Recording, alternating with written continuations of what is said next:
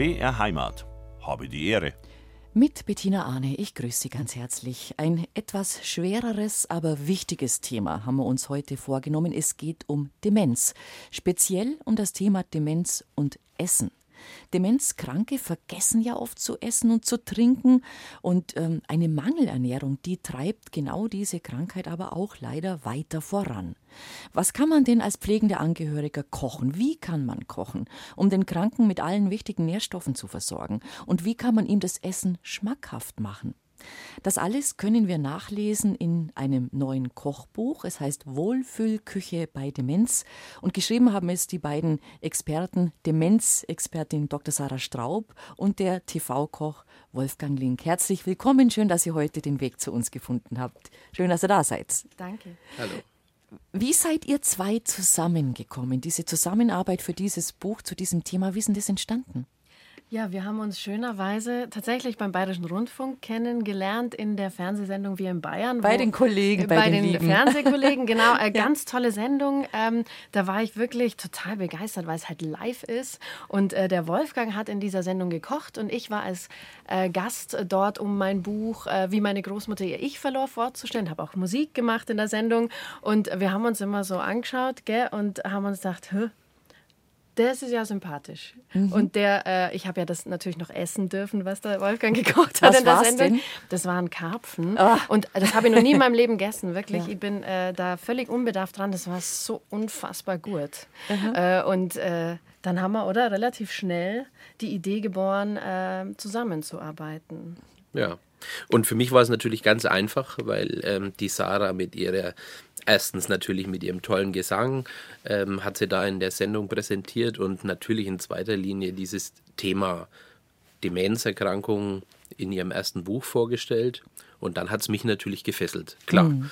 Und dann haben wir gleich an der ersten Sendung, wie wir uns gesehen haben, ähm, haben wir festgestellt, ja, das, ähm, das irgendwie das Thema bindet uns. Und für mich war es dann relativ klar, dass man so ein gesellschaftlich relevantes Thema auch mit den Küchenthemen untermalen muss. Und dann hatte ich die Sarah angesprochen, ob sie nicht Lust hat, da mit mir an einem neuen Projekt zu arbeiten. Mhm, so kam es zustande. Bettina, Wunderbar. wie du es gerade schon gesagt hast, Wohlfühlküche bei Demenz ist rausgekommen. Wunderbar. Eine nordschwäbisch-fränkische Zusammenarbeit. Die schönsten Dialekte kamen zusammen, oder? Ich glaube, die sind im Buch nicht rauszuhören. Ja, Gott sei Dank. Dann mische ich noch ein bisschen Allgäu mit rein. Wohlfühlküche bei Demenz. So heißt das neue Kochbuch, das wir heute vorstellen wollen, mit den beiden Gästen, die es geschrieben haben. Dr. Sarah Straub, Diplompsychologin, Demenzexpertin von der Uniklinik Ulm, auch eine erfolgreiche Liedermacherin. Das wollen wir nicht verschweigen, auch wenn es heute um das andere berufliche Standbein ein bisschen gehen wird. Sarah, du warst schon mal bei uns zu Gast. Du hast dein Buch vorgestellt, wie meine Großmutter ihr Ich verlor. Und das war ja für dich damals wirklich der Beweggrund, ähm, dich mit dem Thema Demenz so intensiv zu beschäftigen, wie du es als sehr junger Mensch schon getan hast. Absolut. Also ich ähm, äh, stand meiner Oma sehr nah und sie ist dann an Demenz erkrankt, als ich Anfang 20 war. Zu der Zeit wollte ich nur Musikerin werden und habe mein ganzes Leben daran ausgerichtet. Und dann hat mich aber ihre Erkrankung wirklich umgehauen. Ja, ich war als pflegende Angehörige schon überfordert und habe äh, immer das Gefühl gehabt, ich kann ihr nicht genug Lebensqualität bieten. Und es lag vor allem daran, dass ich zu wenig wusste. Und ähm, ich habe dann äh, das nicht auf mir sitzen lassen können. Ich habe dann äh, Psychologie studiert, äh, alles ähm, ja, fokussiert auf das Thema Demenz, bin dann danach in die Demenzforschung gegangen, habe promoviert zum Thema und ähm, habe das zu meinem Lebensthema gemacht, neben der Musik. Ich mhm. mache heute beides, die Hälfte der Woche bin ich Musikerin, die andere Hälfte der Woche bin ich am Universitätsklinikum Ulm und ich bin sehr, sehr froh drum. Ja, ich konnte zwar meiner Oma nicht so helfen, wie ich wollte, aber in ihrem Andenken ja irgendwo helfe ich jetzt anderen und das gibt mir jeden Tag ein gutes Gefühl. Das ist eine sehr, sau sinnvolle Arbeit, ja. die ich da mache. Ich versuche Menschen zu begleiten, auch natürlich ein bisschen Forschung zu machen, aber mir geht es vor allem um die Menschen, um die Angehörigen, die Betroffenen selbst, äh, denen einfach ähm, zur Seite zu stehen und äh, das ist eine schöne Arbeit. Und das machst du zum Beispiel heute Abend. Du wirst dann von unserer Sendung weg Richtung Teisendorf fahren und da hast du da, da, da, stehen deine Musik, deine Lieder im Vordergrund, aber du nimmst, hast dein Buch auch immer dabei. Du machst da, glaube ich, so eine Mischform mit Lesung auch dazu, gell? Genau, also ich äh, mache nicht normale ähm, Konzerte, die gebe ich natürlich auch, aber jetzt so wie heute ist es eigentlich ein Fachvortrag, eine Lesung kombiniert mit Musik, wo ich beide Welten ähm, vereine, was dem Publikum eine bestimmte Art der Leichtigkeit ermöglicht, wenn sie sich dem Thema nähern. Das ist total schön. Ich vermittel Wissen an so einem Abend, aber gleichzeitig können sie zwischendurch durchschnaufen, meine Lieder hören, teilweise auch zum Thema Lieder hören. Und es ist unterhaltsam, trotzdem informativ und man geht mit einem guten Gefühl nach Hause, auch mit viel Mut für das Thema und fühlt sich einfach gestärkt im Umgang mit Demenz. Mhm. Hoffentlich. Wolfgang Link, bekannt bei uns natürlich, auch bei meinen Kollegen speziell von unseren lieben Fernsehkollegen von Wir in Bayern, wo du alle 14 Tage dein Gourmet können unter Beweis stellst, dein Koch können. Du bist ja, wenn ich so sagen darf, ein Hansdampf in allen Gassen. Also du machst ja wirklich alles Mögliche. Ähm, du, du hast Ernährungsberatung, du hast Kochschulen gehabt, du Diätcoach bist, du Low-Carb-Experte. Jetzt also diese Demenzküche, Rezepte speziell für an Demenz Erkrankte. Was war deine Motivation? Wie hast du mit dem Thema Demenz zu tun? Naja, vom Grundsatz her ist es so, ähm, erstmal ist es so, mit zunehmendem Alter denkt man natürlich auch selber über Zukunft, über gesellschaftlich relevante Themen nach. Und ähm, 1,6, 1,8 Millionen Betroffene in Deutschland allein, die können nicht lügen. Mhm. Ähm, und deswegen habe ich ähm, meinen Schwerpunkt in Richtung natürlich den ähm, Ernährungsratgebern gestellt. Und nachdem ich, wie gesagt, die Sarah äh, kennengelernt habe, war für mich auch klar, oh, jetzt haben wir was ähm, ein Thema, was, was mich selbst auch wahnsinnig bewegt. Auch aus privater Sicht heraus. Meine, mhm. meine Frau ist in der Altenpflege beschäftigt und da im persönlichen Austausch äh, kommt man natürlich auch immer wieder an Berührungspunkte. Und das war für mich eines der wesentlichen ähm, Punkte, um das Thema Demenz aufzugreifen und die Sarah an der Ecke zu unterstützen, ähm, mit ihrem Fachwissen zusammen das Thema Wohlfühlküche bei Demenz ähm, ein, eine passende Plattform zu geben. Mhm. Essen und Demenz, ein, ein großes Thema. Vielleicht ganz kurz nochmal, um das besser einordnen zu können für Menschen, die Gott sei Dank, möchte man fast sagen, sich da noch kein Wissen aneignen mussten. Es gibt erschreckende Zahlen, Sarah, zur Demenzentwicklung. Also wie viel jetzt betroffen sind, wie viel in 10, 20 Jahren betroffen sein werden. Es explodiert ja geradezu. Absolut. Das liegt natürlich äh, an vielen äh, Faktoren. Zum einen werden wir immer älter. Die Medizin ist sehr weit. Man kann viele Erkrankungen heute behandeln. Ähm, man wird auch gesund älter, aber unser Gehirn altert nun mal auch. Und da sind unserer Medizin Grenzen gesetzt. Und je älter wir werden, desto höher ist das Risiko, an einer, ähm, ja zum Beispiel an einer Alzheimer-Demenz zu erkranken. Aber Demenz ist nicht nur eine Alterserkrankung. Es gibt auch Menschen, die in einem relativ jungen Alter dran erkranken. Es gibt viele unterschiedliche Ursachen für Demenz. Es gibt eigentlich über 50 unterschiedliche Demenzarten. Und ähm, je weiter die Forschung ist, äh, desto besser können wir es auch diagnostizieren, desto mehr müssen wir aber auch gesamtgesellschaftlich sensibilisiert sein, weil es wird einfach immer ein immer größeres Thema werden und wir müssen es schaffen, diesem Thema auch ein bisschen den Schrecken zu nehmen, weil wir dem nicht auskommen. Ich bin mir nicht sicher, ob wir jemals in der Lage sein werden, Demenz wirklich zu heilen, ja, weil das eben so viele unterschiedliche Ursachen hat. Es gibt so viele unterschiedliche Formen, so viel, was man da unterschiedlich dann auch an Medikamenten entwickeln müsste. Da stehen wir ja noch relativ am Anfang, ja. Deswegen müssen wir ähm, jeder von uns muss was über das Thema wissen, damit er gut damit umgehen kann, wenn es dann soweit wäre. Weil rein statistisch ist jeder zweite von uns mal betroffen, entweder als Patient oder als Angehöriger. Mhm. Wir kommen dem Thema nicht aus. Kommen wir nicht. Also ähm, du hast gesagt, bei dir war es die Oma, bei mir war es die Mama und der Papa. Also ich sage ganz offen, das ist natürlich dann schon auch bei mir einfach eine Angst, die ich mit mir rumtrage. Ich bespreche ich auch mit meiner Familie. Der sagt, Leute, also das ist ein Thema, mit dem setze ich mich auseinander, früh auseinander und ihr bitte auch, weil wie du richtig sagst, wenn man weiß, worum es geht, wenn man nicht nur die Diagnose hat, die ja erstmal ein Hammer ist, auch vor allem für die Angehörigen, sondern wenn man weiß, wie verläuft die Krankheit, was kommt auf uns zu, was müssen wir jetzt tun, wo haben wir noch ein bisschen Zeit. Das ist so hilfreich. Und Gott sei Dank sind da jetzt viele Dinge auf dem Weg. Absolut. Es ähm, passiert ja ganz viel. Also man merkt schon, dass die Menschen immer mehr sensibilisiert sind, dass viel Öffentlichkeitsarbeit geschieht, dass es viele Unterstützungsangebote gibt. Wir haben schon eigentlich gute Versorgungsstrukturen, aber nicht jeder weiß davon.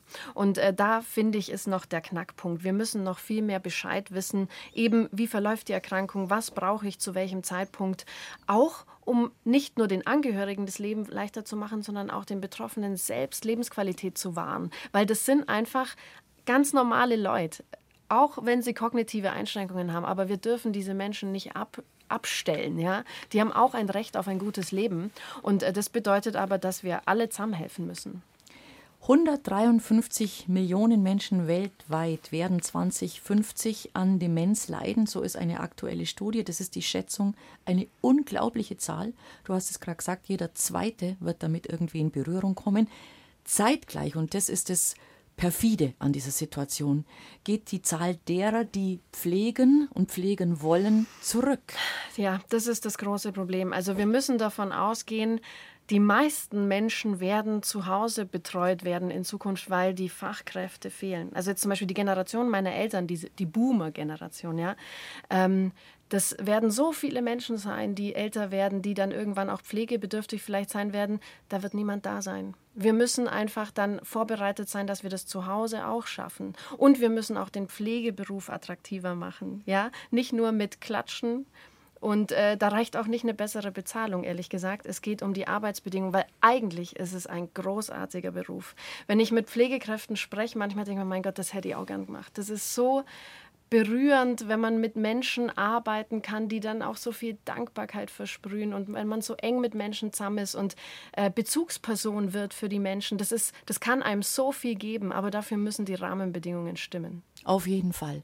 Also wir sehen schon die Zahl derer, die zu Hause, daheim, im Rahmen ihrer Möglichkeiten einen Demenzkranken pflegen müssen, die wird zunehmen, ganz sicher. Ja. Und das ist eine große Problematik und der müssen wir ja mit Mut und Zuversicht ins Auge schauen. Und das ist auch ein Grund, warum ihr heute hier seid. Wir wollen uns gleich nochmal drüber unterhalten, ähm, über eine Urangst, die ja viele umtreibt, nämlich, uiuiui, ich vergesse jetzt immer öfter was. Bin ich jetzt schon dement? Sind es jetzt die ersten Anzeichen?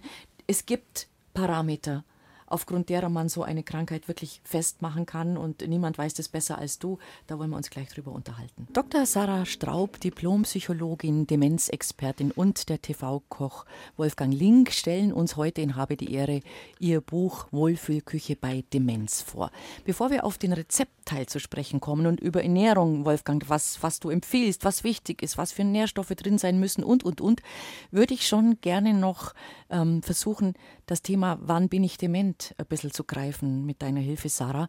Es gibt ja viele Leute, die natürlich davor Angst haben oder wahrscheinlich haben die meisten davor Angst. Jeder möchte natürlich gesund alt werden und geistig fit alt werden. Und dann hat man auf einmal so kleine Erlebnisse. Das merke ich ja auch schon. Da, wo, wo habe ich jetzt den Schlüssel hingelegt? Oder du suchst nach einem Wort, ähm, kleine Vergesslichkeiten. Und dann ist immer so dieser kleine Teufel im Kopf, der sofort sagt, uiuiuiui, ui, ui, ist das jetzt schon, geht es jetzt schon in die Richtung? man kann es festmachen. Woran kann man es festmachen? Ja. Also wann sagst du, ja, bei den und den Symptomen wäre es vielleicht gut, wenn Sie zusammen mit Ihrem Angehörigen mal einen Neurologen aufsuchen? Also vorab, es ist natürlich ganz normal, dass man mal was vergisst, äh, Wortfindungsstörungen hat. Das passiert mir auch.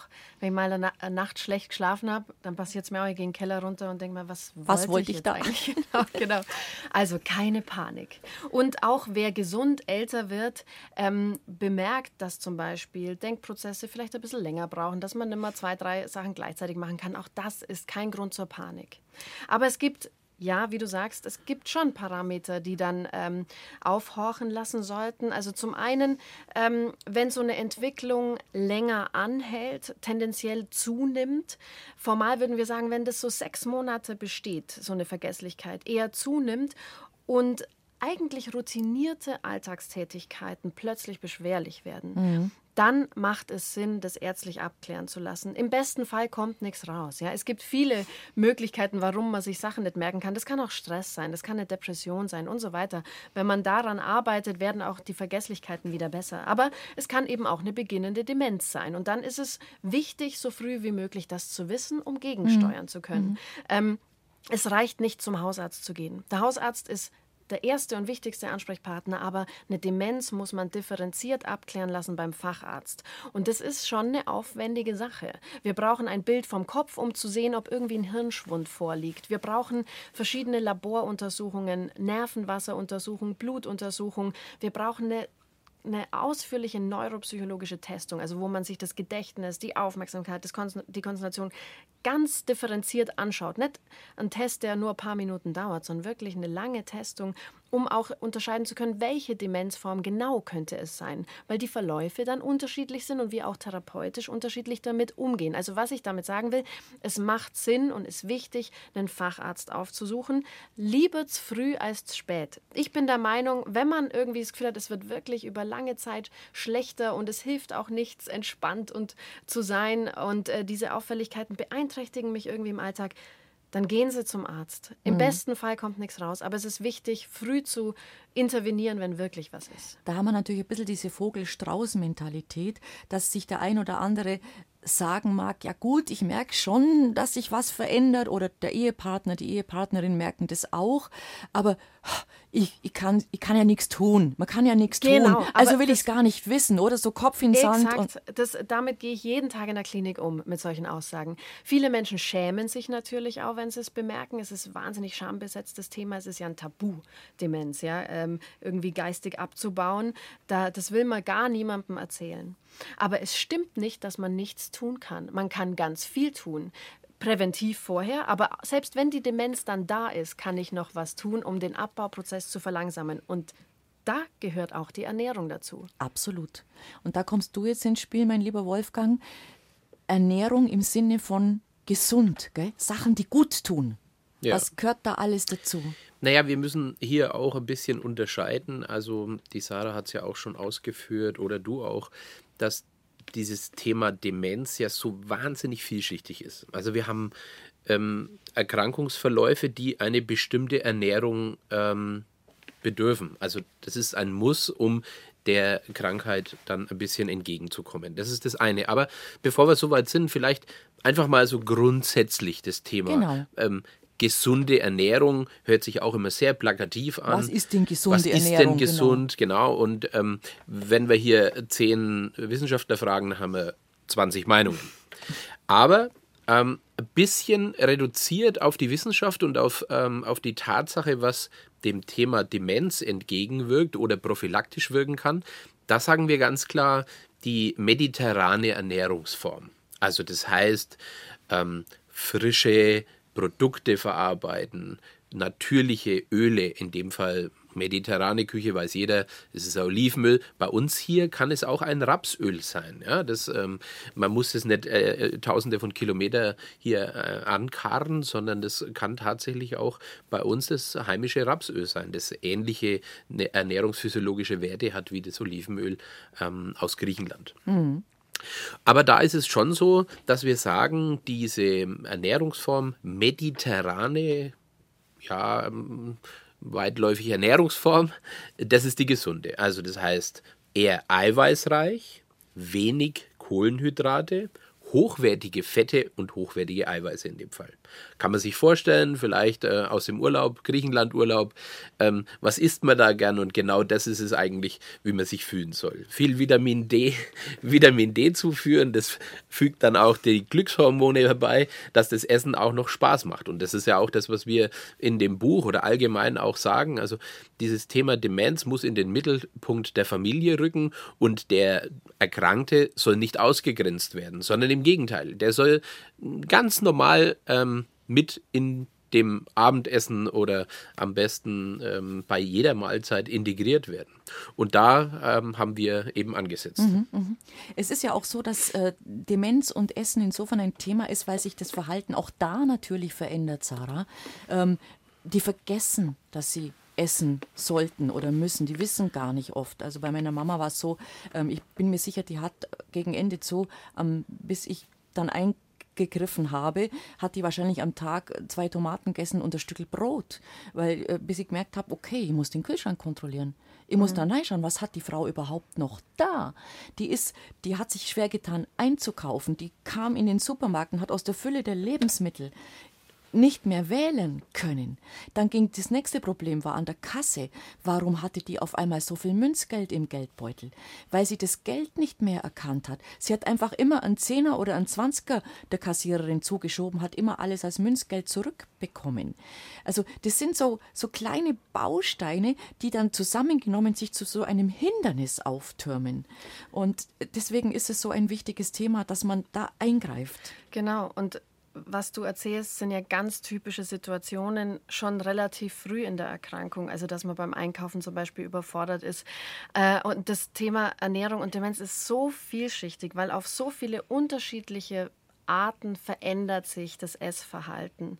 Und ähm, deswegen, da muss man einfach auch was drüber wissen, damit die Leute nicht in eine Mangelernährung rutschen. Eben zum Beispiel wie bei deiner mhm. Mutter, dass sie A schon im Supermarkt überfordert ist und dann vielleicht gar nichts mitnimmt.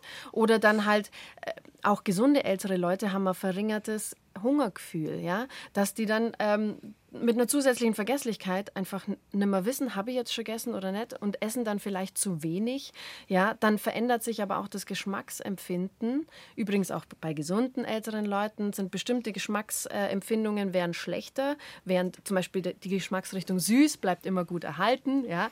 Deswegen ähm, finde ich das immer lustig, äh, wenn man sagt, ja, die Omas hocken immer in der Konditorei und äh, essen Kuchen. Naja, nicht aus, äh, natürlich aus gutem Grund, weil ja. der Kuchen schmeckt halt besonders gut. Ja, ähm, aber das Essen verändert sich noch auf viel mehr Arten. Ja, es gibt äh, Betroffene, die äh, zum Beispiel eine wahnsinnig große innere Unruhe haben und sich gar nicht hinsetzen können, um in Ruhe zu essen. Oder Leute verlieren ähm, Gewicht. Äh, viele Menschen verlieren schon am Anfang der Erkrankung unkontrolliert Gewicht, obwohl sie eigentlich gleich viel essen. Auch das muss man wissen, um dann gegenzusteuern, äh, indem man die Ernährung anpasst. Ja, es gibt so viele unterschiedliche Sachen und der Wolfgang hat schon gesagt, der Kern unseres Buches und deswegen heißt das Buch auch Wohlfühlküche. Ja. Äh, ich meine Ernährung und Demenz, da haben wir das Rad nicht neu erfunden, ähm, dass man sich gesund ernähren soll, ist klar und es gibt auch genügend ähm, ja, Broschüren über Ernährung und Demenz. Aber bei uns ist der Kern, dass wir den Betroffenen Teilhabe ermöglichen in der eigenen Familie, dass man das gemeinsame Essen wieder zelebriert wenn ich eine gute Zeit mit Leuten haben will, ja, dann gehen wir mit denen essen. Mhm. Ja, und ich will und wir wollen, dass man die Betroffenen wirklich an den Tisch holt, das, das als Genussmomente erlebt und zusammen isst. Wolfgang hat Rezepte herausgesucht und zusammengestellt, die nicht nur den Betroffenen auf die Bedürfnisse der Betroffenen eingehen, sondern auch den Angehörigen schmecken, so, so alle eine gute Zeit haben, sich wohlfühlen, es gut schmeckt und äh, ja, die Betroffenen im Familienleben integriert sind. Das kommt ja noch erschwerend dazu, Wolfgang, dass ja oft die Leute, die dann eben jemand zu Hause daheim betreuen, die kümmern sich ja dann auch nicht so wirklich um sich selber, weil sie ja mit, mit der, Mama oder dem Papa oder wem auch immer beschäftigt mhm. sind. Und da kommt dann das Kochen so als, huh, auch noch als, als Last genau. obendrauf und das darf nicht sein. Genau. Also das ist ja auch ein Thema, das wir aufgegriffen haben. Ähm, derjenige, der betreut, ist sowieso also das wissen wir alle, der, ähm, dem steht es bis zur Nase, überm Hals auf jeden Fall. Der geht an seine ähm, Grenzen. Und der geht an seine Grenzen. Umso mehr ist es dann auch wichtig, dass er auch diesen, diesen Kochprozess, ja, das ist ja auch ein, normalerweise, wenn man so denkt, das ist ein langatmig und langwieriger Prozess, bis man tatsächlich drei Mahlzeiten für ein, äh, oder vier Mahlzeiten für einen Demenzerkranken hergestellt hat und muss es dann womöglich noch extra kochen und was auch immer. Und das ist da, wo wir ansetzen, die Sarah hat es gesagt, ähm, wir versuchen da schöne, schnelle, frische, mediterrane, auf die Bedürfnisse abgestellte Rezepte zu machen. Ähm, später kommen wir bestimmt darauf, dass ich noch den ein oder anderen tatsächlichen Rezepttipp oh ja, und Herstellungstipp präsentieren oh ja. darf. Oh ja, und ich möchte natürlich äh, hier ganz ehrlich sagen, liebe Hörerinnen und Hörer, Frau Straub kann überhaupt nicht kochen. Ja? Und das, das ist, das, aber deswegen weiß ich, wie ja. toll dieses Buch ja. ist, weil es mir gelingt, diese Gerichte nachzukochen. nachzukochen ja, und äh, das ist, äh, ich bin der beste Kunde, weil es geht ja darum, dass die pflegenden Angehörigen eben nicht stundenlang in der Küche stehen müssen müssen und sich da irgendwie abmühen, sondern es sind Gerichte, die man leicht nachkochen kann und die trotzdem gut sind und reichhaltig und vielfältig. Und mir gelingt es, also gelingt es auch pflegenden Angehörigen. Super. Habe die Ehre, wir haben uns gerade darüber unterhalten, wie wichtig es ist, dass gerade Demenzkranke gute, nährstoffreiche, vitaminhaltige Kost zu sich nehmen, dass es aber oft schwer ist, sie zum Essen zu bewegen. Und da kommt jetzt, ähm, ihr habt es in eurem Buch Omas Küche genannt ins Spiel. Das hat nämlich was mit der Biografie eines Demenzkranken zu tun, also mit seinem Leben, Sarah. Genau, also es ist wichtig, dass man ähm, den Betroffenen ähm, die Möglichkeit gibt, sich mit Dingen auseinanderzusetzen, die irgendwie ihnen wichtig waren in ihrem Leben, die emotional behaftet sind. Ja, wir wissen das alles. Zum Beispiel Musik ist ein Wahnsinns-Herzensöffner. Ja, äh, also auch Patienten, die habt, die schon schwer krank sind, wenn man denen Musik vorspielt, die ihnen was bedeutet hat im Leben, dann sind die wieder sie, ein bisschen sie selbst und Jawohl. erinnern sich an sich selbst und es sind zauberhafte, schöne Momente, auch mit schwer betroffenen Menschen. Und das Essen ist halt auch sowas. Ja? Also ich sage mir immer, wenn ich mal eine Demenz kriege, dann muss man mir bitte ein Essen vorsetzen, das mir meine Oma früher gemacht hat. Und das wäre? da gibt es so viel. Mein Gott, meine Oma hat grandios kocht, aber es gibt so viele Gerichte. Äh, man möge in unser Buch schauen für ein paar Ideen. Ja, ja, ja, ja. genau. Ja, weil ähm, da, wenn man gerade der Geruchs- und Geschmackssinn, ähm, das ist einfach auch total verbunden mit ganz vielen Hirnregionen, sodass man sich dadurch auch wieder Erinnerungen hervorholen kann. Genau. Ja, das ist wie ein Trigger. Mhm. Und äh, wenn ich zum Beispiel, was weiß ich, an an, an Marmorkuchen riech, das ist, äh, meine Oma hat das ganz oft backen am Sonntag, ja, dann sehe ich mich fast wieder in ihrer Küche stehen. Und ähm, deswegen ähm, sollte man sich überlegen, okay, was hat der äh, oder die Patientin vielleicht gern gegessen früher? Ähm, was war so eine typische äh, was waren typische Mahlzeiten, damit man den Betroffenen Wohlfühlmomente äh, bereiten kann. Und Omas Küche ist der große äh, Überbegriff. Überbegriff ja, genau. Ja. Was war dein Wohlfühlmoment? Wo könnte man dich einholen, abholen? Wo könnte mich abholen bei Omas Küche? Ja. Also ich habe ja mit der Sarah zusammen, wir haben da so, so Schnittmenge gebildet, ja, ähm, und haben da ganz viele Rezepte zusammengefasst. Eines meiner, ja, ich sag mal so, die in der Hirnregion relativ tief verankert sind, war für mich so der Krautwickel-Moment. Ja, also Krautwickel, so schön geschmort. Ähm, damals bei meiner Oma hat es immer noch so einen klassischen Kartoffelpüree dazugegeben. Ähm, das habe ich ein bisschen neu interpretiert und ähm, auf die Bedürfnisse jetzt gerade für äh, Demenzerkrankte, weil die haben wir ja vorhin schon gehört und wissen wir ja auch, die Süße ist ein bisschen ausgeprägter. Und ich habe dazu in dem Buch einen Sellerie-Möhrenstampf dazu gemacht. Die Möhre, die ein bisschen bisschen ähm, die ein bisschen süßlich rauskommt. Und deswegen haben wir die dazu gemacht. Und gemacht ist es relativ schnell. Also der, ähm, der Krautwickel als solches klassisch, gefüllt mit, ein, mit einer Hackfleischfüllung. Und ähm, nebenbei, wenn, wenn der schmort, kann man dann schön den Sellerie-Möhrenstampf herstellen, klein schneiden, köcheln lassen, bisschen verfeinern, ein bisschen Butter und ein bisschen ähm, Schmand, Muskat, was man halt so klassisch reintut in so ähm, in so Püree oder Stampf, dass das Kriegt so richtig gleich, läuft am Glas Wasser zusammen. Das ist die, das ist die Idee und auch die Bilder in unseren Büchern, ähm, die versprechen da schon einiges und ich bin mir relativ sicher, dass das ähm, jeder äh, so schön hinbekommt. Was, was, Marc, stell doch bitte mal ein paar vor, blätter ruhig mal einfach rein, das Buch liegt vor dir. Was wäre denn so unter Wohlfühlküche, Oma-Küche, Gerichte, von denen ihr ziemlich sicher seid, dass das äh, Menschen, die heute ein gewisses Alter haben, äh, mit Demenz zu kämpfen haben, quasi wiedererkennen, wenn man es ihnen auf dem Teller gibt? Hm. Also ähm, es ist schon so, dass wir da versucht haben, auch unsere selbst äh, bekannte Erfahrung äh, herauszufordern, ja. Also wir haben zum Beispiel gefüllte Paprika, mhm. der gerade genannte Krautwickel schön gefüllt. Wir haben ähm, was wahrscheinlich auch jeder kennt, äh, Rinderroulade. Wir haben ähm, Hühnerfrikassee, was schon ein bisschen auch auf das Thema Schluckbeschwerden, wo wir später ja vielleicht auch noch zu sprechen kommen, was ein Thema ist, ähm, schon ein bisschen vorbereitet. Wir haben dann klassische ähm, Blumenkohlaufläufe. Also alles das, wo auch leicht und einfach herzustellen ist. Das wollte sind. ich fragen. Hast du schon immer das im Blick gehabt, gell? Bei genau, deiner, also bei, wenn man sich jetzt vorstellt, ja. mhm. genau, ne, danke dir für den, für den Hinweis noch, weil das ist uns auch wichtig gewesen. Also wenn man sich vorstellt, man ist die ganze Zeit im, ähm, im Pflegemodus, im Demenzpflegemodus und muss dann nebenbei auch noch so stark sich um das Kochen kümmern, bei, kann man sich vielleicht auch gut vorstellen, bei einem Blumenkohlauflauf äh, ist der, der Vorbereitungszeitpunkt ja sage ich mal, egal. Also das kann man dann machen, wenn vielleicht der Erkrankte gerade schläft, wenn gerade mal wirklich Luft ist. Und dann schiebe ich es im Ofen ähm, den Auflauf, wenn er denn tatsächlich fertig sein soll. Und dann kann man gemeinsam essen. Man stellt den, ähm, den Topf einfach in die Mitte vom Tisch und dann kann jeder äh, nehmen. Der Duft, äh, den alle Angehörigen in dem Fall äh, dann zu sich nehmen, der ist schon herausragend und dann gibt es auch den Appetit auf äh, Essen, weil ja Demenzerkrankte tatsächlich auch zumeist häufig weniger Appetit haben. Und das müssen wir mit allen Sinnen versuchen anzuregen. Mhm.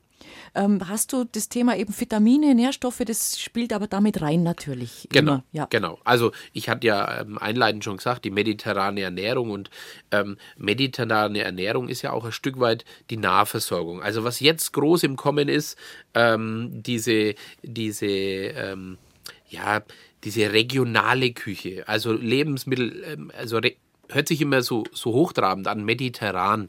Also das bedeutet immer irgendwie, es ist nicht von uns, also nicht in Deutschland, weil mediterrane Gefilde haben wir hier ja nicht.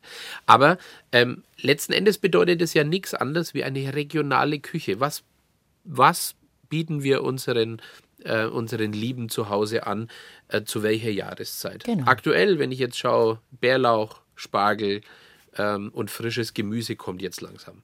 Und in den ganzen Sommermonaten bin ich ja so, also da bin ich so gut bedient in Deutschland oder überhaupt äh, in Europa.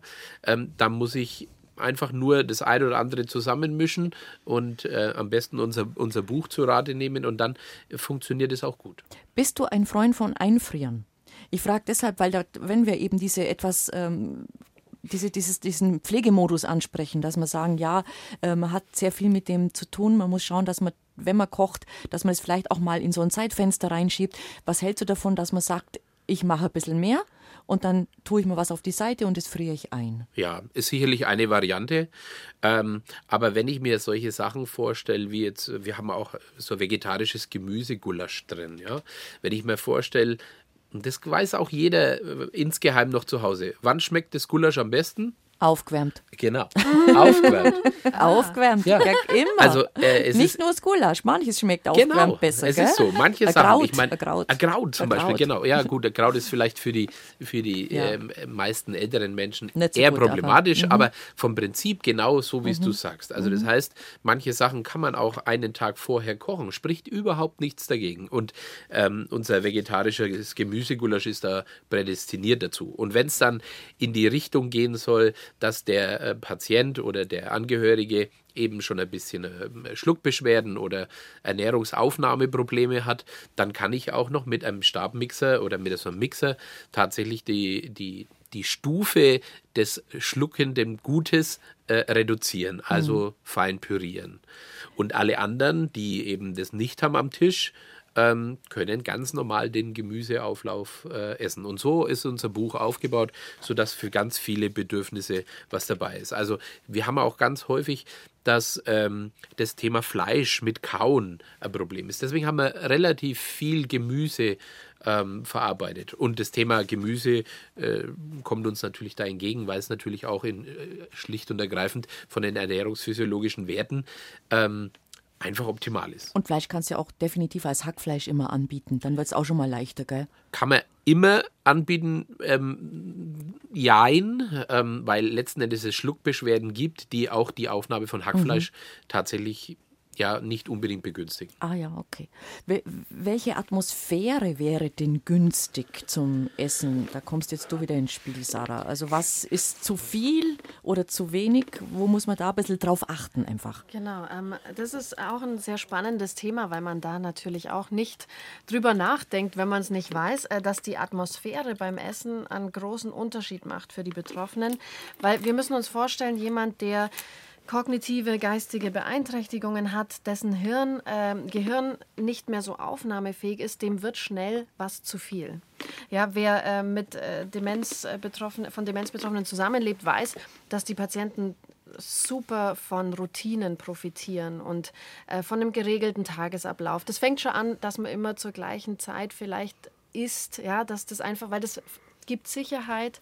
Die Betroffenen fühlen sich in dieser Welt, die ihnen eh mit der Zeit immer mehr zu kompliziert wird, einfach, es gibt ihnen ein wohles Gefühl. Und ähm, die Atmosphäre muss so gestaltet sein, dass keine Reizüberflutung besteht. Ja, es ist zwar immer gut gemeint, wenn man dann den äh, Tisch wild dekoriert und das Zimmer äh, dekoriert, aber eigentlich ist es zu viel. Es lenkt zu sehr ab und wenn das Gehirn nicht in der Lage ist, sich gut zu konzentrieren auf eine Sache, dann kann es sein, dass die Betroffenen ständig abdriften und äh, eben nicht beim Essen bleiben können, weil zu viel einfach im Raum passiert optisch. Ja? Auch zum Beispiel Netzradio laufen lassen oder der Fernseher laufen lassen. Lieber in Ruhe essen, damit die Betroffenen sich konzentrieren können. Dann auch so Kleinigkeiten, die trivial klingen, aber einen großen Unterschied machen. Zum Beispiel einen Teller nehmen mit buntem Rand. Ja, damit die Betroffenen auch in einem späteren Stadium erkennen, wo das Essen ist. Mhm. Das können wir uns als Gesunde gar nicht vorstellen, aber es ist irgendwann, den Betroffenen fällt es schwer zu erkennen, was ist das Essen. Ja? Man muss es auch anrichten, dass es schön ausschaut, damit die Lust bekommen zu essen, weil eben auch ähm, das Hungergefühl nicht mehr das gleiche ist wie früher und ähm, man nicht mehr ähm, ja, so viel essen möchte und dann muss es wirklich auch, das Auge isst mit, ja, das ist ja für uns auch so, mhm. dass es schön angerichtet ist und dass die Betroffenen wissen, okay, da in dem Teller das kann ich essen und das tut mir gut. Mhm. Ähm, du schreibst in einem deiner Artikel, die das Buch ja begleiten, das hat mich ein bisschen bewegt, muss ich sagen, weil ich gedacht habe, ja genau, so ist es.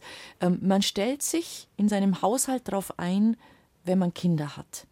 Und du sagst, auch wenn man einen demenzkranken Menschen in seinem Haushalt hat, muss man sich einfach darauf einstellen. Das ist eine ähnliche Situation.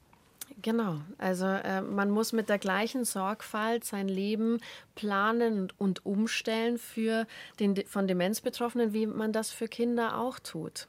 Und es darf nicht als Last empfunden werden. Ja, wir haben es alle leichter und äh, machen uns als Familie ein schöneres Leben, wenn wir den Mut haben, äh, uns auf die Betroffenen einzulassen, auf deren Bedürfnisse einzulassen. Und dennoch ist es natürlich dann trotzdem mal schwer. Ja, ich will hier gar nicht in Abrede stellen, dass Pflege und Betreuung aufreibend ist, dass es für die Angehörigen anstrengend ist und dass es Situationen gibt, die schwer sind und nicht lösbar sind.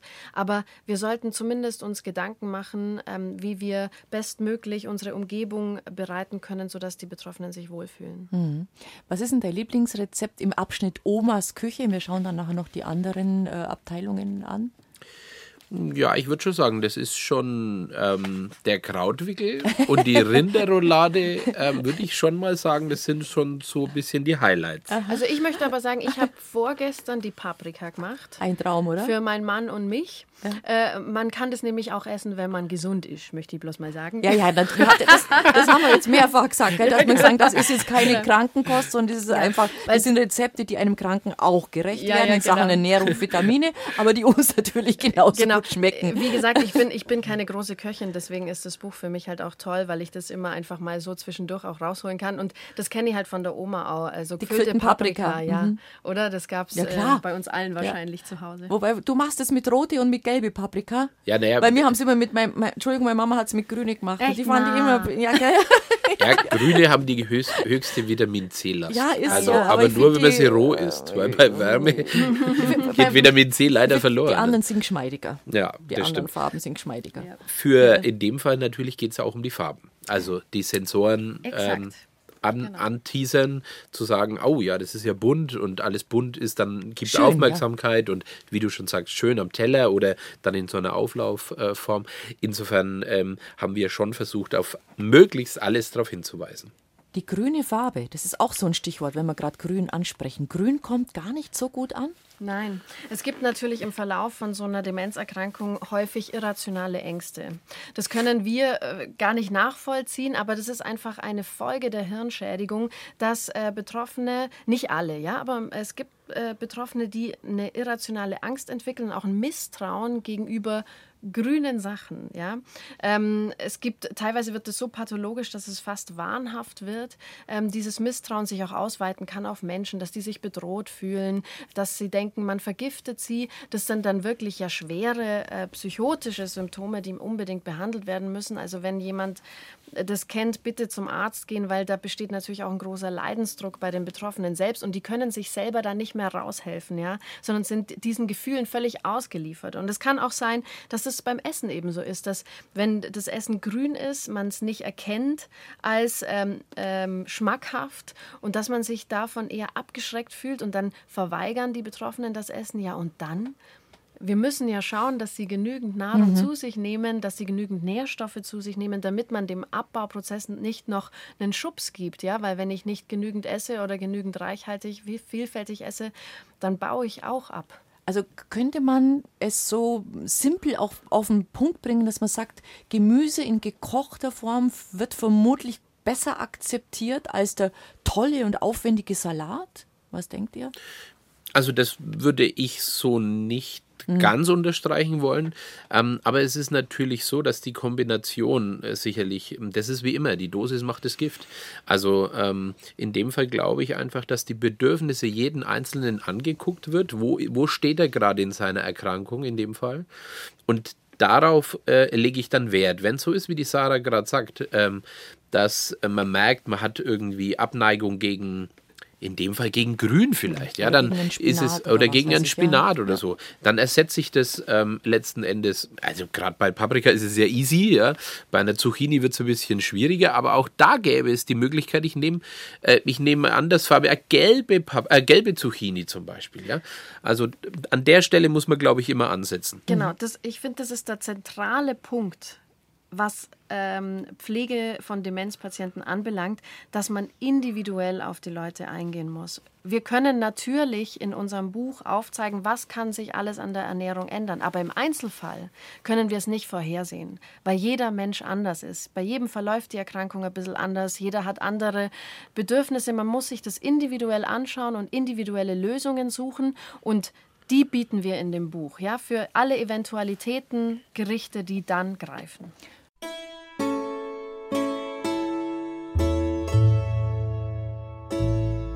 BR Heimat. Habe die Ehre. Mit Bettina Arne. Ich grüße Sie ganz herzlich und freue mich, dass Sie uns begleiten, wenn Sie erst ein bisschen später zugeschaltet haben.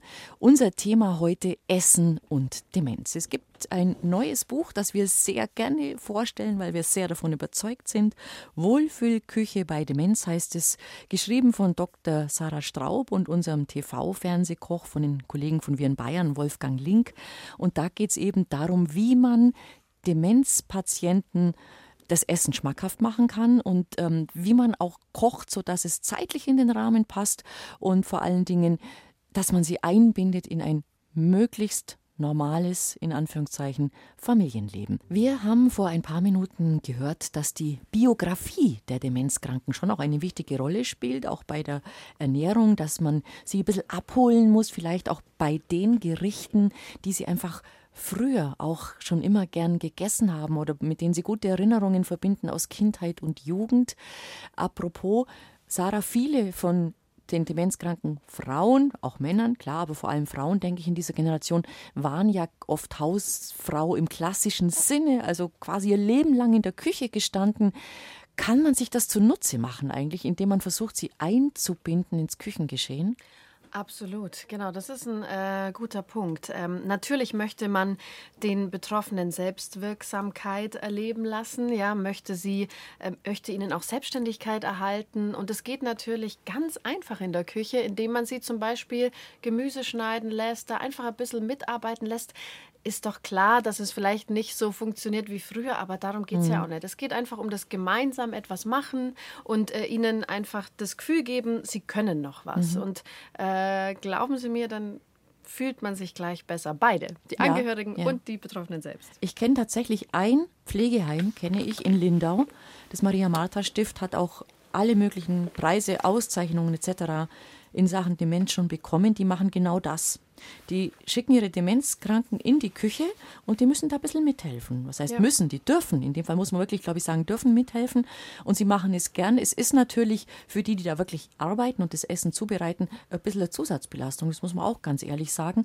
Aber sie sind offenbar alle miteinander vor Ort der Meinung, dass sie so stark davon profitieren, dass sie an diesem Modell festhalten. Absolut. Also man muss natürlich auch sagen, man kann äh, einer Demenz nur dann aktiv entgegentreten, wenn man auch ein aktives Leben führt. Und dazu gehört eben auch, dass ich äh, meinen Tag sinnvoll fülle. Äh, auch mit so Kleinigkeiten wie, dass ich eben in der Küche helfe. Und ich meine, in dem Pflegeheim, die Leute sind da ja nicht im Schullandheim. Die leben dort. Also sollen sie doch bitte auch ähm, ihr Essen selber mit zubereiten. Das finde ich großartig. Das sollte überall so Wenn es die Möglichkeit gibt, natürlich vor Ort. Das klar. sollte unbedingt überall vom, die Möglichkeit vom Caterer kommt. Gell? ja, klar, ja, wäre ein schöner Punkt. So, jetzt aber unser Thema Süßspeisen. Mögen wir alle, ganz klar. Äh, Milchspeisenküche ist ja auch was Großartiges. Diese Vorliebe für süß, warum hält die sich so lang? Ja, es ist also ähm, äh, auch wer gesund älter wird, ähm, wird bemerken, dass sich der Geschmacksgeruchssinn unter Umständen verändert. Ja, dass man bestimmte Gerüche nicht mehr so intensiv wahrnimmt, dass man auch vielleicht bestimmte Speisen nicht mehr so gern hat, weil man denkt, die seien fad. Aber eigentlich ist es einfach so, dass der Geschmackssinn ein bisschen abnimmt für bestimmte Geschmacksrichtungen. Und süß können wir bis ins hohe Alter sehr intensiv wahrnehmen. Deswegen isst man das auch besonders gern. Man verbindet Süßspeisen natürlich auch mit der eigenen Kindheit. Ähm, Gerichte, die man als Kind schon gern gegessen hat, da ist die Wahrscheinlichkeit hoch, dass man das auch später noch gerne hat. Ja, außerdem ist Zucker natürlich auch ähm, für unser Belohnungssystem im Gehirn. Jeder von uns kennt es vielleicht oder nicht jeder, es gibt ja auch Menschen, die mögen nicht so viel Zucker, aber ich zum Beispiel habe schon das Gefühl, ich bin fast süchtig danach, ja. Und das äh, suggeriert mir mein Gehirn ganz bewusst, so dass hm. ich äh, Süßigkeiten essen sollte, weil es mir danach besser geht. So, äh, so funktioniert das mit dem Zucker. Und ähm, man muss aber auch sagen, es gibt schon auch einen Teil der Betroffenen, da ist es tatsächlich pathologisch, diese Lust auf Süßes. Also ich bin ja äh, spezialisiert auf die sogenannte frontotemporale Demenz, eine Demenzerkrankung, die vor allem jüngere Menschen äh, betrifft, äh, war in letzter Zeit groß in den Medien, weil der Schauspieler Bruce Willis dran erkrankt ist, ähm, zeigt sich am, im Anfangsstadium durch Verhaltensauffälligkeiten, eine Wesensänderung und oder Sprachstörungen. Und äh, bei den Betroffenen ist es so, aufgrund der Frontalhirnsymptomatik, also dadurch, dass die Erkrankung hinter unserer Stirn sitzt, ähm, äh, kommt, daher kommt auch diese, dieser Gluscht äh, auf mhm. gut Schwäbisch auf, äh, für Süßes. Mhm. Und ich habe äh, Patienten, die essen nur noch Süßes. Die wollen gar nichts anderes mehr zu sich nehmen. Und das macht es natürlich zu Hause super, super schwer. Weil da ist äh, das Risiko für eine Mangelernährung sehr groß. Ja. Und äh, da muss man entgegensteuern, wenn einem das auffällt. Ähm, und das haben wir auch versucht, tatsächlich in unserem Buch ähm, anzugehen. Ja, quasi ähm, äh, Gerichte ähm, vorzuschlagen, wo man trotzdem was davon hat. Ja, Oder Wolfgang, was verschlägst du denn vor, zum Beispiel jetzt an süßen Gerichten, wo du sagst, alles gut, könnt ihr essen, auch ohne allzu großes schlechtes Gewissen. Was hast du denn da dabei? Ja, wir haben, wir haben die, dieses Neuinterpretieren auf dieses Bedürfnis der Demenzerkrankten haben wir einfach aufgenommen. Das heißt, ähm, nehmen wir mal, äh, was wir auch in unserem Buch haben, diesen, diesen klassischen Quarkauflauf, den man mit Sauerkirschen oder mit Süßkirschen zu der äh, Sommerzeit dann mit frischen Süßkirschen ähm, verarbeiten kann. Was wir gemacht haben, ist, dass wir diesen natürlichen Zucker, wie es die Sarah gerade gesagt haben, ähm, reduziert haben oder gar weggelassen und ersetzt haben. In dem Fall, was was suggeriert dem, Gehir dem Gehirn Süße? Zum Beispiel ein Vanillearoma. Ein Vanillearoma, wenn man nimmt, also in dem Fall kein Aroma als Ersatzstoff, sondern wirklich frische Vanille, die man ausstreicht, äh, Vanilleschote, die suggeriert dem Kopf, oh, das ist süß, obwohl es ein tatsächlich natürlicher Stoff äh, Vanille ist. Und den haben wir in diesem Quarkauflauf äh, integriert. Das heißt, wir, wir interpretieren die, die Gerichte einfach ein bisschen neu, um dem Bedürfnis von Demenzerkrankten einfach besser entgegenzukommen. Mhm. Und ähm, äh, der, der Quark-Mandelauflauf ist nur ein Beispiel. Also auch bei so klassischen Pfannkuchen, neuerdings sagt man halt Crabs dazu. Ja. Ähm, Na, wir sagen Pfannkuchen. Wir sagen jetzt Pfannkuchen, sagen Pfannkuchen. aber wir haben es für alle, haben wir Crab reingeschrieben in unser Buch. Aber ähm, auch da ist es so, da haben wir versucht, den Weißmehlcharakter zu reduzieren und ersetzt durch, ähm, durch auch was, was bindet, in dem Fall gemahlene Mandeln, also fein gemahlenes Mandelmehl, damit auch tatsächlich der hochkalorische äh, Einfluss auch berücksichtigt ist. Weil man sich ja vorstellen muss, ähm, wenn es so ist, in der Erkrankungsform, er nimmt ab, obwohl es gar keine sichtlichen ähm, Auswirkungen gibt, also der ernährt sich ähnlich, ähm, muss sich ja an der ernährungsphysiologischen Zusammensetzung jeder Mahlzeit was ändern. Und die äh, ändere ich insofern am besten, dass ich einfach ähm, Sachen hinzugebe, die dem Gericht entgegenkommen, also in dem Fall bei den, bei den äh, Crepe, ähm, anstelle von normalen Weißmehl nehme ich halt Mandelmehl. Mhm. Das ist clever. Diese Bindung, diese Bindung ähm, gibt es genauso. Der Pfannkuchen schaut identisch aus. Ich kann ihn genauso rollen und kann ihn dann, wenn ich möchte, natürlich mit Gemüse zum Mittagstisch reichen. Oder wir haben dann jetzt ähm, in den Dessertbereich, also als Süße mit integriert und haben dann damit Orangen gefüllt. Also das heißt, wir versuchen die Gerichte neu interpretieren auf die Bedürfnisse mhm. in dem Stadium, wo gerade der Demenzerkrankte ist. Süß ist ja auch meistens, kann man ja gut mit, mit, mit Obst, mit speziellen Obstsorten ganz gut erzeugen, oder? Ganz genau. Also wir haben halt den, den Fruchtzucker, den natürlichen Fruchtzucker, der ersetzt ja einiges von dem, von dem herkömmlichen Haushaltszucker schon.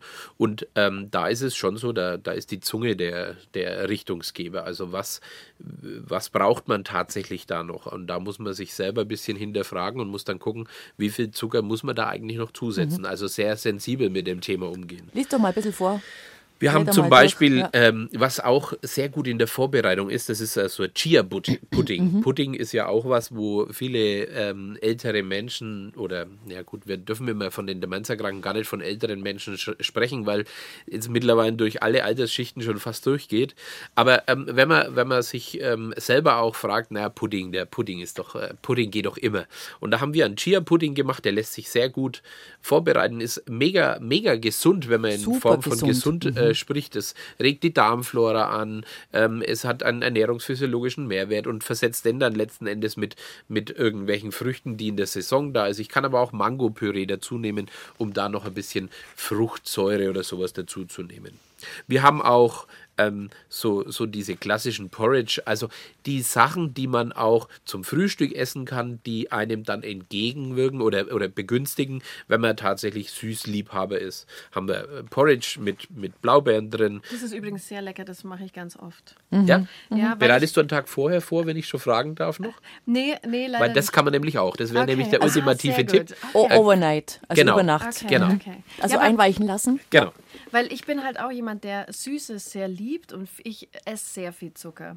Und da ist einfach gar kein Zucker drin und es ist trotzdem süß, voll lecker und äh, also genial und einfach zu machen. Mhm. Ich finde es so schön, dass die Sarah dann alles äh, dann auch durchgetestet hat im Vorfeld. und äh, das war wirklich eine, eine, eine gegenseitige Bereicherung. Also für mich war es natürlich jetzt nicht so geschmacksvoll, das Erlebnis, wie ich die ersten Texte von der Sarah gelesen habe, sondern mehr Input. Ähm, aber insofern haben wir uns da so schön ergänzt. Was hältst du denn von Zuckerersatzstoffen? Darf man das nehmen? Also es kommt jetzt ein bisschen drauf an, was du darunter verstehst. Also ich würde unter einem Zuckerersatzstoff eher ein Erythrit, also so einen Zuckeralkohol sehen, weil das eher der natürliche äh, Zuckerersatzstoff ist, wie jetzt dieses klassische Süßstoff aus Chemie gewonnen. Ist ja auch nicht so günstig für die Verdauung, ehrlich gesagt. Genau. Da kann so man ja richtig äh, blöde Nebenwirkungen Genau, wir bekommen, haben aber ja. auch noch solche, naja, ähm, solche Sachen wie Stevia. Ich weiß nicht, ob, ob ja. das ähm, bekannt ist. Stevia ja. ist eine Pflanze, die man auch zu Hause anbauen kann. Die hat nur den Nachteil, dass die in der Gewinnung, also in dem Herstellprozess, wahnsinnig viel äh, Industriebedarf. Aha. Wenn man sich den Stock von äh, Stevia hält, also so wie Minze, und gibt diesen frisch geschnitten mit dazu in der Creme, dann süßt es sehr gut und das ist dann tatsächlich so mhm. natürlich, wo ich sagen kann, mhm. jawohl, das ist ein Zuckerersatzstoff, der ist sogar spitze. Was ist mit Ahornsirup, Agaven, genau. Dicksaft, all diese Genau, Klassiker. die finde ich auch sehr gut und die lassen sich auch super anwenden natürlich, ja, und die haben einen niedrigeren ähm, Energiedichte, wenn man so will, wie der klassische Honig oder ja, ähm, ja. so. Aber wobei der Honig auch sehr, sehr schöne äh, Nebenwirkungen hat, wenn man so will, positive in dem Fall, weil er halt natürlich auch noch Stoffe enthält, die der Gesundheit förderlich sind. Ne? Also man darf süß anbieten, wenn es halt so eine Vorliebe gibt, aber man muss einfach ein bisschen gucken. Ja, aber ich möchte schon äh, auch betonen, ähm, auch wenn wir immer darauf achten sollten, dass die Betroffenen gesund essen, so ist am Ende des Tages ähm, wichtig, dass er genug isst. Ja. ja. Und da muss man dann auch mal fünf gerade sein lassen. Und wenn er mal äh, eben so wie unsere Bärenmix-Torte äh, mittags und abends essen möchte, ich glaube, dann ist das in Ordnung. Weil es geht schon auch darum, dass man ein bisschen Lebensqualität hat und äh, die Krankheit ist schwer genug. Und Ja. manchmal, ähm, finde ich, muss man da nachsichtig sein, aber klar, Ja. grundsätzlich äh, darauf achten, dass es nicht nur Süßes ist. Stichwort genug essen haben wir ja schon jetzt mehrfach besprochen, dass wir gesagt haben, es ist eine Appetitlosigkeit da, es ist das Gefühl nicht mehr da, wie viel muss ich essen, damit, damit ich satt bin und dass viele eben dann leichtsam in, in eine Gewichtreduktion reinrutschen oder wenn es ganz blöd und schlecht läuft, in eine Mangelernährung. Wo kann ich den Kalorien zugeben? Das ist jetzt ein bisschen lustig, weil wir alle immer gucken, wo wir Kalorien sparen, aber da muss man vielleicht mal Kalorien zugeben, Wolfgang. Was gibt es da für Tricks oder Anreicherungen? Ne, Im Süßbereich äh, tue ich mich relativ leicht. Ne? Also da kann ich mit Trockenfrüchten arbeiten zum Beispiel. Die sind eigentlich hochkalorisch, wenn man so will. Und die lassen sich sehr gut verarbeiten. Wir haben auch, weil du das gerade eben ansprichst, wir haben ja ähm, häufig die Gewichtsreduktion aus vielerlei Sicht. Also wir haben den, ähm, den Patienten oder den Demenzerkrankten, der die ganze Zeit unruhig hin und her läuft. Ähm, und da ist es eigentlich relativ klar, äh, wie soll der sich letzten Endes ähm, so ernähren, dass er eben nicht abnimmt, weil er unruhig ist, er die ganze Zeit rumläuft. Und da haben wir eben äh, versucht, auch einen, einen Ansatz zu bringen, ähm, wie kann ich, wenn der Patient rumläuft, wie kann der trotzdem essen? Ähm, und das muss dann natürlich hochkalorisch sein, weil er die ganze Zeit verbrennt. Also die Energieaufnahme von so einem Patienten muss sicherlich eine andere sein, wie der, der den ganzen Tag im Bett liegt. Und du hast eine gute Lösung dafür, nämlich. Genau, wir haben so, so, so kleine Energy Balls haben wir ähm, als im Angebot. Das heißt, er kann ähm, dann logischerweise auch nicht so, wie man es vielleicht Fingerfood interpretiert, am Spieß oder so, das wäre ja alles hochgefährlich, deswegen machen wir das eben nicht, sondern wir haben so kleine Bällchen aus Feigen, aus Datteln, ähm, sowohl herzhaft mit Gemüse und so weiter, haben wir so Bällchen ähm, uns überlegt, so Energy Balls nenne ich sie immer,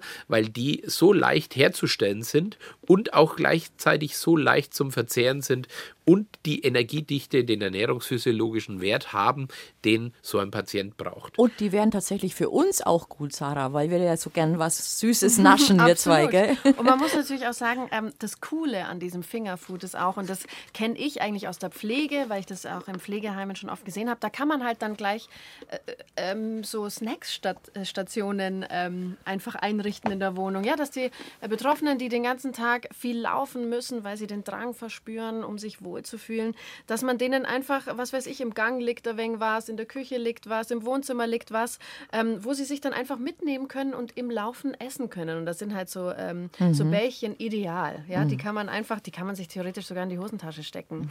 Und es geht einfach darum, dass die Betroffenen genug essen. Und da muss man denen einfach entgegenkommen. Ja, wir haben gar keine andere Wahl. Und äh, die Bällchen, äh, diese Energy Balls, die sind natürlich aber auch für uns super, super lecker. Diese, dieser Bewegungsdrang, den, wenn du es jetzt schon gerade ansprichst, das ist ja auch was, was man vielleicht mal nochmal mit ein, zwei Sätzen gerne erklären darf. Das ist ja ein, ein herausragendes Merkmal dieser Krankheit, oder? Könnte ich, möchte ich fast sagen, ja. Relativ viele Betroffene entwickeln ähm, eine innere Unruhe, auch einen massiven Laufdrang, wie man so schön sagt. Ähm, am besten ist es natürlich, die Betroffenen haben die Möglichkeit, den auszuleben, ja, dass die einfach stundenlang spazieren gehen können, damit sie halt auch müde werden und am Abend dann gut schlafen können. Aber das ist nicht immer, äh, also die Angehörigen haben auch nicht immer Zeit, stundenlang mit den Betroffenen rauszugehen. Und diese innere Unruhe kann auch wirklich Leidensdruck erzeugen, ja, wo man dann eigentlich auch mal einen ärztlichen Rat braucht, ob man dann nicht irgendwie helfen muss.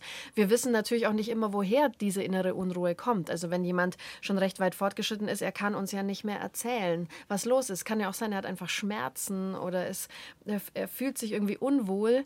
Ähm, wir kriegen es nicht raus, ja. Also wir müssen dann halt ähm, durch Ausprobieren schauen, was könnte ihm gut tun, was könnte ihm helfen. Und beim Essen können wir halt am leichtesten ansetzen, indem wir schauen, dass wir diesem Laufdrang entsprechen und kleine Snackstationen zu Hause einrichten, ihm Fingerfood bereiten, sodass er ähm, im Laufen essen kann. Ja, wir wollten uns über die Tageszeiten unterhalten, Essen und Demenz. Es gibt eine Tageszeit, die günstig ist, und das ist der Morgen, die, die, frühe, die frühe Tageszeit auf jeden Fall, gell? Genau, ja, man kann sich vielleicht äh, vorstellen, wenn wir morgens ähm, äh, aufwachen, dann haben wir halt noch nicht die Last des Tages hinter uns, äh, haben noch nicht ähm, die ganzen Eindrücke eines Tages zu verarbeiten und deswegen ist tendenziell das Gehirn da einfach noch ein bisschen fitter. Und das merkt man bei von Demenzbetroffenen ziemlich stark.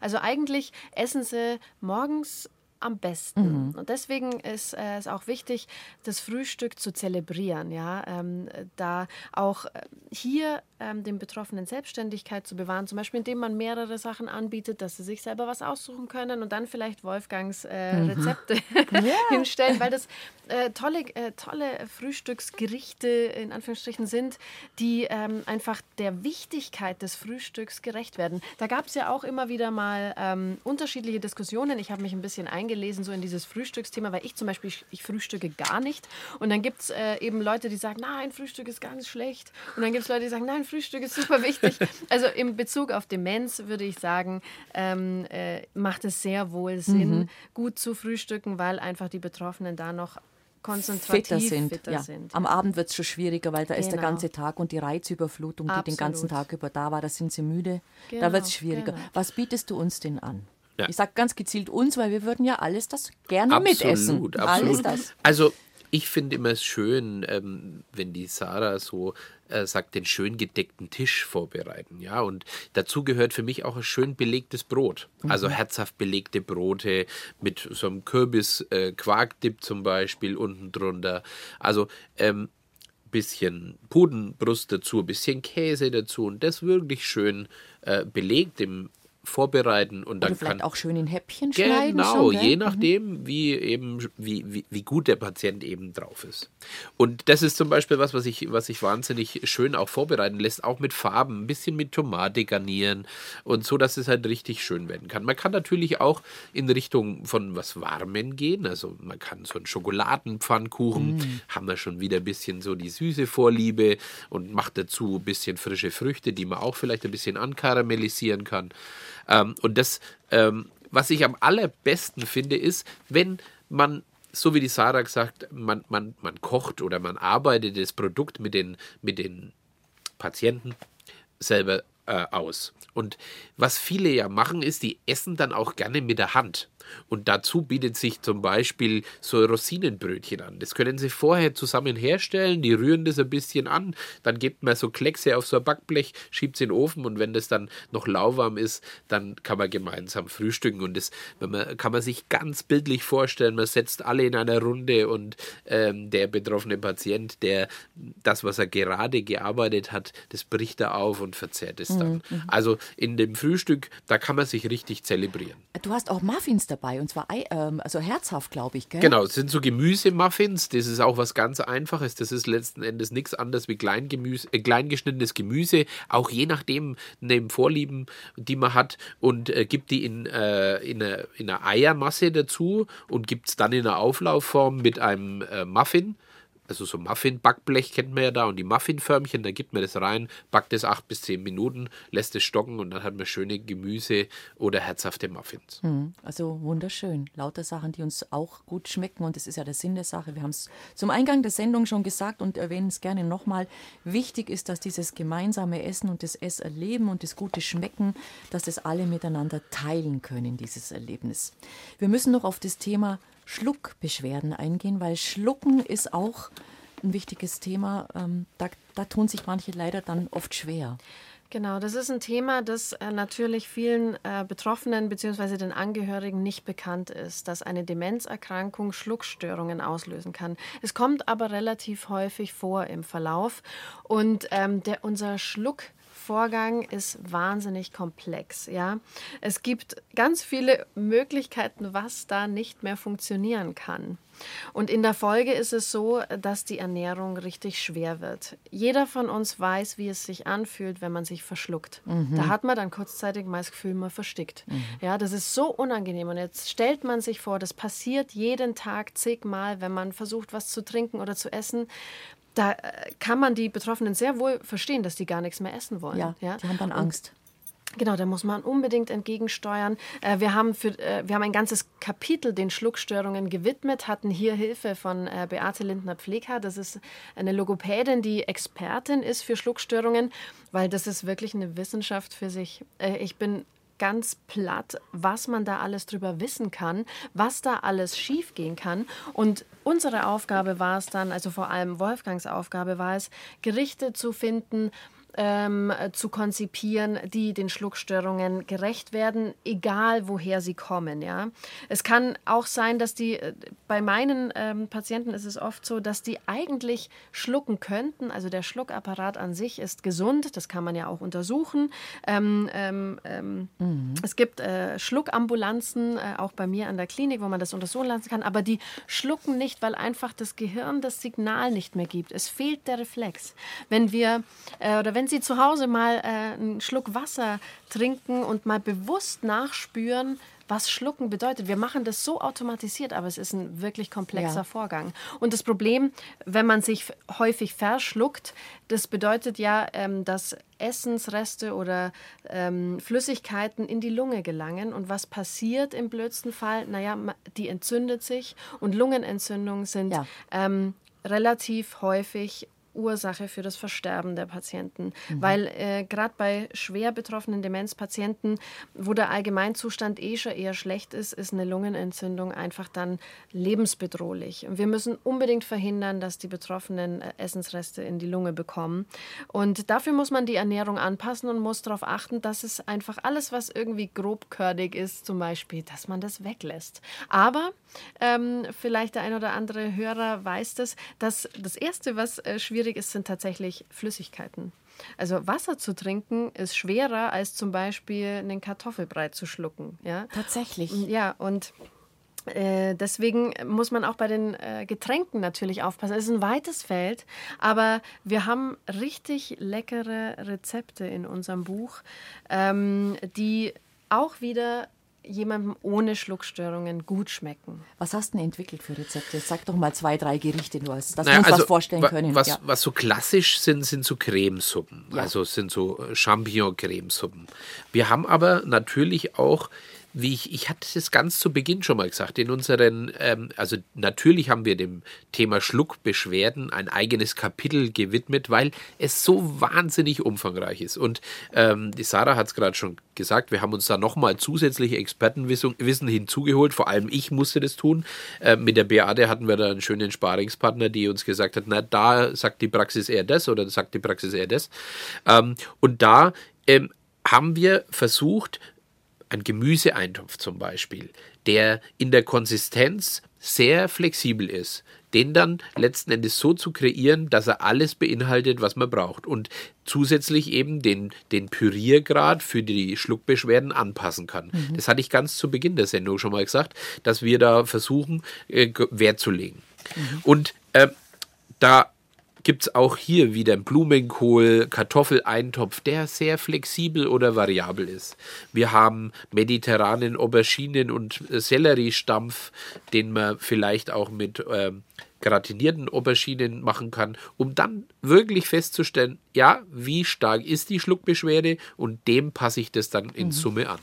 Wie schaut es mit Smoothies aus? Ja, Smoothies auch äh, natürlich. Die dürfen dann halt nicht so wässrig sein. Mhm. Also äh, man muss schon ein bisschen auf Konsistenz achten und kann sowohl, wenn das der Patient mag, auch gern Gemüsesmoothies machen. Also den, den Gurkensmoothie mit Avocado zum Beispiel, wenn er ein bisschen kalorischer sein soll. Oder Beeren. Beeren sind so dankbar. Also im Sommer, egal ob das jetzt geht langsam dann los mit Erdbeeren, dauert nicht mehr lang. Äh, aber natürlich auch die gesamte Bärenschiene. Himbeeren, Brombeeren, Stachelbeeren, alles, was man sich so vorstellen kann, ist da sehr, mhm. sehr hilfreich und sehr gut. Aber da sind kleinste Nuancen schon entscheidend, ob es für den Patienten mit Schluckbeschwerden äh, tauglich ist. Also mhm. da können so kleine Sachen wie bei den Erdbeeren, diese kleinen Körnchen drinnen, die können schon Ursache sein, dass es zu einem Verschlucken kommt.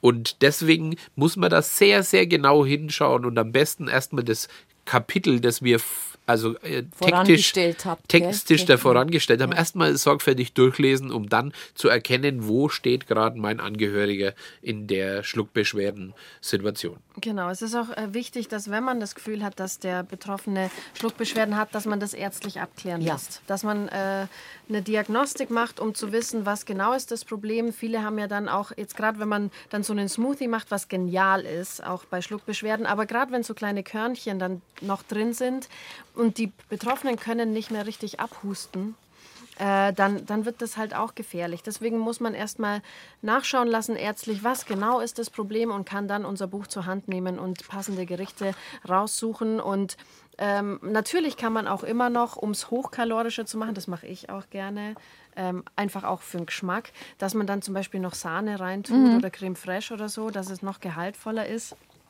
äh, um dann einfach äh, ja, genügend Kalorien auch den Betroffenen zuzuführen, die aufgrund der Schluckbeschwerden ja auch weniger essen. Es dauert ja auch alles sehr lange, ja. Und ähm, es kann sein, man sitzt da zwei Stunden da und sie können kaum was essen, wenn die Schluckbeschwerden ganz arg sind, ja. Ja. Äh, Der All, was, was, was wäre denn die Ultima Ratio, wenn es mit der Ernährung gar nicht hinhaut? Das ist eine sehr schwere Frage. Ja, das ist eine schwere Frage, ich Ja. weiß. Ja. Also ähm, da scheiden sich die Geister. Ähm, äh, es gibt tatsächlich Betroffene, die schaffen es gar nicht mehr zu essen. Mhm.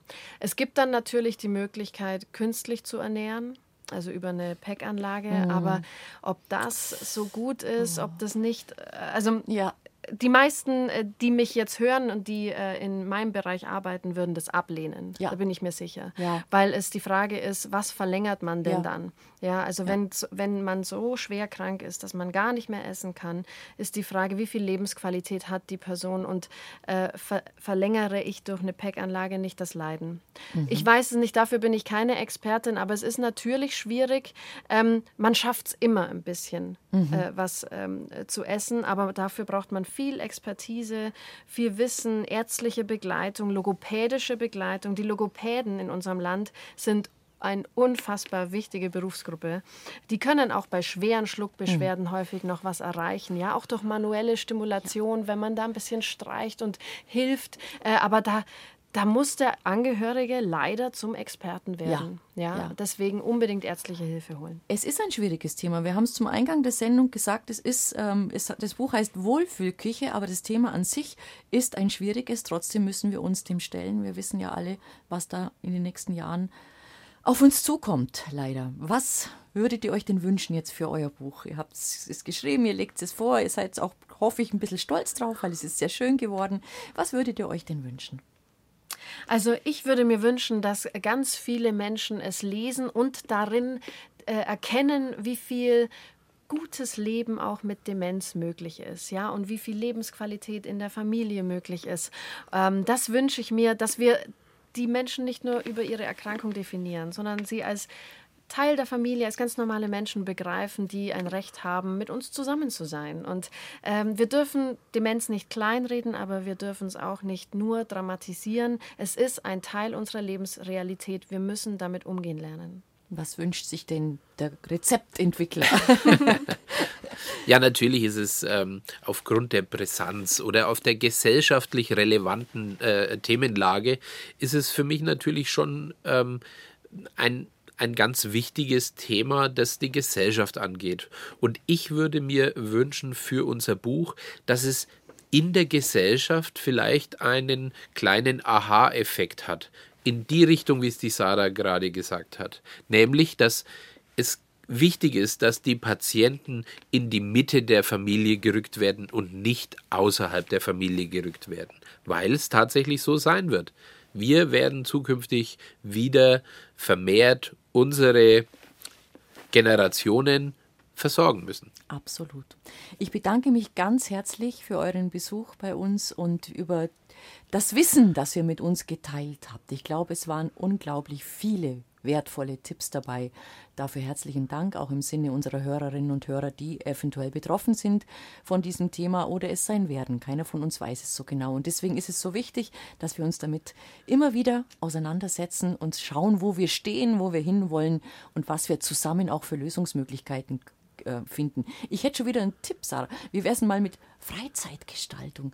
Da hätte ich auch Lust, darüber absolut, nachzudenken, absolut, oder? genau. Also Es wenn gibt- dir gerade mal langweilig Genau. ist, so ungefähr in fünf Jahren, das wäre auch ein schönes Thema. Ja, es gibt so viel zu Ja, tun. es gibt viel zu tun. Ja. Ja. packt es an, wir alle miteinander.